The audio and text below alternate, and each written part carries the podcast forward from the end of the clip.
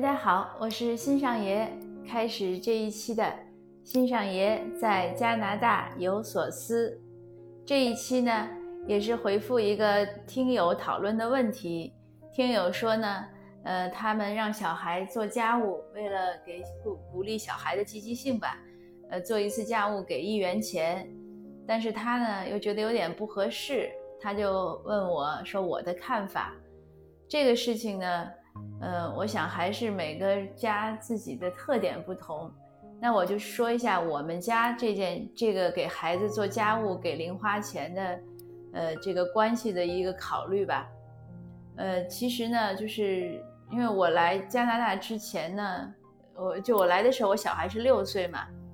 那在来之前呢，我也是看到一些美国的电影啊，或者一些小说啊写。小孩给家里，比如说倒垃圾、什么铲雪，做一次给一块钱呀，给五毛钱这样，呃，或者帮邻居去铲雪，邻居给小费，呃，所以我也有这样一个印象，觉得小孩在这，尤其在西方，那做做家务呢就应该给钱，就是一个，呃，好像是一个什么一个习惯吧。但是来了之后呢，我对这个事情有新的看法。刚开始的时候，孩子六七岁开始让他做家务呢，我们也提出给他钱，但是呢，给了一两次之后呢，我和我先生就觉得这事儿好像不应该这样，不妥当。为什么呢？因为我们从两个方面考虑，一方面呢就是小孩对家里的责任感，他应不应该做家务？如果他应该做，那我们就没有必要给他钱。就是就像我们每个人成年人给家里做饭，对吧？收拾家，你照顾孩子，这是你应该的。那反过来呢？我们也希望让孩子对家里有一种责任感。就是为什么要让他做家务？那也有很多原因，比如说要培养他的这种动手能力啊，照顾自己的能力啊，基本的生活能力啊。呃，等等，但同时呢，也有很重要的，就是希望他养成对，就是养成对家的这种责任感，他有担当，他知道他应该负什么责，就是共同的建设家庭吧，这是我们的一个想法。所以从这点上来说呢，那我们俩想了想，不应该给他钱。那还有呢，就是从西方社会，就是说对小孩这个金钱的意识的培养。那我们也认为呢，就是这边做事情确实没有什么，就是这边做事情是这样，或者就是 volunteer，就是义工。那加拿大是个义工社会，很多地方，包括有一些公司，他付他也会招一些义工来上班。就虽然他是商业行为，但是他可能，呃，出于经济的考虑吧，应该他也会招义工，也有人去做这个义工。那肯定是为了学经验啊，或者是学一些技能啊。啊，或者就是如果公司需要正式工的时候，会优先从他的义工群里考虑。所以加拿大是这样的一种。那另外一方面呢，就是你没有免费的这种服务，你如果要人家提供服务呢，你是要付钱的。所以我们从这个角度想呢，那说是不是要让孩子有金钱意识呢？后来想了想，也有金钱意识是对的，但是不是通过做家务来给。所以我们就换了一个方式。那我就跟他讲，我说一个一个月呢，当时因为他一二年级嘛，或者二三年级很小，总之，我说一个月呢给你五块零花钱，因为他们学校呢每个月可能或者反正每差不多每半个月一个月就会有一次卖零食，就每一份零食都是五毛钱，有一个卖零食的这种机会。他说：“那就给你五块零花钱，你肯定够了，因为他们不会上街的嘛，只是在学校会买零食，或者同学之间可能会有一点小的这种金钱的交易。嗯，那如果学校有卖书的时候呢，就单说买买书的钱，我们是不限制的。像我从小呢就是这样，我以前在做那个呃读书讲座的时候也讲过，我从小你像我们七零后生长在八十年代，家里都不宽裕。”买衣服是不好意思跟家里提的，好像也没有那种买新衣服的意识，最多是妈妈给做新衣服。那当然，中学之后会有一些这样，就是有机会去买，但是也不好意思买。可是买书呢，家里基本上不管，呃，你花钱去买书或者要钱去买书，父母不会打磕巴。所以我呢也给孩子培养这样的意识。我说你只要想买书，呃，你要钱就好了，我不限制你的。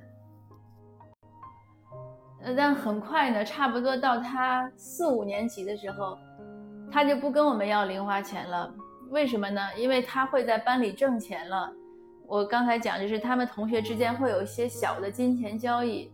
呃，他们我以前写文章写过，好像有有之间会，比如说你卖我一块橡皮啊，或者我怎么样，来卖你个什么东西。像我小孩是这样，他上小学的时候给同学辅导功课都是免费的。他没有要过钱，但是他可能是卖橡皮还是卖什么，卖过一点零花钱。总之，他从四五年级开始就不要零花钱了。他说他桌斗里总有两块钱，呃，就放着。他说有手里有点零钱嘛，心里踏实，不一定会遇到什么想买。那小孩之间也没个也没个值钱的东西，不会太贵。他上初中以后呢，就更不要零钱了。他上初中那个经营范围就扩大了，他好像编过手链儿，呃，两块钱卖给同学。呃，初中的时候他有时候辅导功课他会要钱，他说同学主动要给他。我本来讲我说你辅导功课不要给同学钱，他说同学要给他，可能一次是五毛还是一块。然后他还做一些什么小买卖，我我现在都有点记不清了。当时有写文章，可能那两本书里应该有提。嗯，到最后初中毕业的时候，他说他剩了好像十几块钱吧，他就全捐了，捐给学校了。他因为他们学校有那个 Terry Fox 啊，嗯，还有什么基金，就是捐他捐给学校。他说反正我这个钱是从学校赚的，我也不打算带走，我就又捐了。所以这是他的一种金钱观念。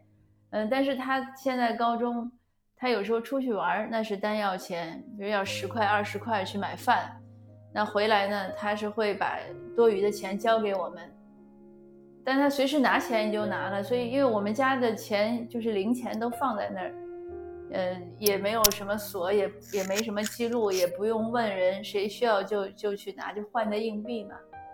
那他他如果要纸币，就就要跟我们开口要，嗯，但也没有太大的花销，因为他也不是那种爱打扮的孩子。买鞋啊，买衣服都是我买给他，他连街都不愿意逛，和他爸爸一样。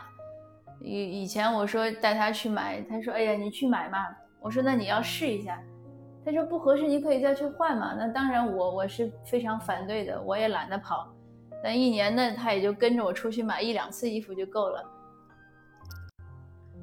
买书呢，那我会带他去书店，他去挑，就大概是这样的一种过程。所以 so far 就到目前为止呢。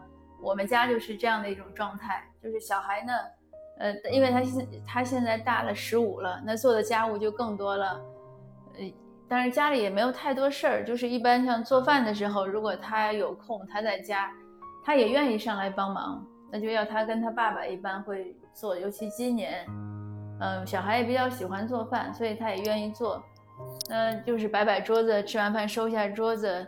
一星期我们吸尘啊、拖地，他负责吸一层楼的尘，也就是这样。那还有就是园子里，他爸爸可能隔几周剪一次草，他就跟着捣捣乱，因为本身家里也没有太多家务。呃，但但是呢，就是我们没有再跟他进行金钱的交换。那金钱呢，他的这种管理和约束意识，现在看还可以吧？呃，就是知道不要乱花钱。或者不要买，就是特别贵的东西要三思。那一般吃个东西十块二十块也就那么回事儿了。所以我就说每个家庭的情况不一样，因为我们家本来就是一个，呃，就算小康吧，就不是那种能花大钱的人家。呃，一方面是经济确实也没有那么宽裕，呃，但是确实就不是说宽裕。比如说你说买一个包，像他们都说女女生要买包啊，那种很贵的包。那我也可以买得起，但是我不会去买，我觉得太 浪费了，而且也不会去背，就这样的一种状态，可能也会影响到孩子，所以孩子也很朴素。呃，那就回到听友那个问题，就是做家务要不要给钱呢？那从我们家来看呢，我觉得不要给，要培养他的责任感。那同时呢，会有另外一个问题，就是怎么激励孩子？但我觉得像做家务这种事儿，你不用激励他，这是必须的。这是要求，所以我们说激励孩子也要分，什么事情要激励他，什么事情不要激励他。其实我觉得很多问题都不用激励的，就很多问题是他必须要做的。你你只是跟他讲道理，让他养成习惯，和有一些好的方法，比如说像我小孩，现在我在带他，前面我也讲过，我希望让他养成跑步的习惯。那他早晨要早起去锻炼，这是他应该养成的习惯。所以我也没想过用什么激励的方式。那我只是注意自己不要太唠叨，不要对他要求的太就是太早和太多，让他觉得有压力，就是哄着他能养成个习惯。呃，他跟我下山，我让他跑，那他走走跑跑也可以，我就不说他了。那就你你起码能能养成这个出门的习惯就会好，再一步一步来。那你说他读书啊、学习啊，我觉得这是他自己应该做的事情，可以多鼓励，但是。我不建议用那种 reward，就是奖励的方式，因为那样子我觉得就把孩子养蠢了，就像养训练小动物一样。哎，你做完这个题，我给你一块糖，那我觉得把孩子养蠢了。那我更喜欢和倾向于就是多给他用一些他能接受的方式讲道理，让他明白。虽然很多人写过文章，我也看说不要跟孩子讲道理，没有用的。那当然，我不知道这那些人和他们孩子的关系，和因为每个人可能这个对这个讲道理的这个理解不一样。但我认为这个道理当然是要明白了。他如果不明白道理，你只跟他说一些现象，那他还是糊涂呀。呃，所以我就说，这个教育孩子真的就是也是小马过河，你要自己体会。别人的方法呢不一定就适合，就是找到自己的方法，明白一些共同的原理就可以。然后按照你和你小孩都能适用的方法去做就好了，就慢慢摸索和总结吧，多反思。呃，那今天的这个分享大概就是这样，这就是我们的一些一些实践吧。嗯，谢谢您。呃，那我们下次见。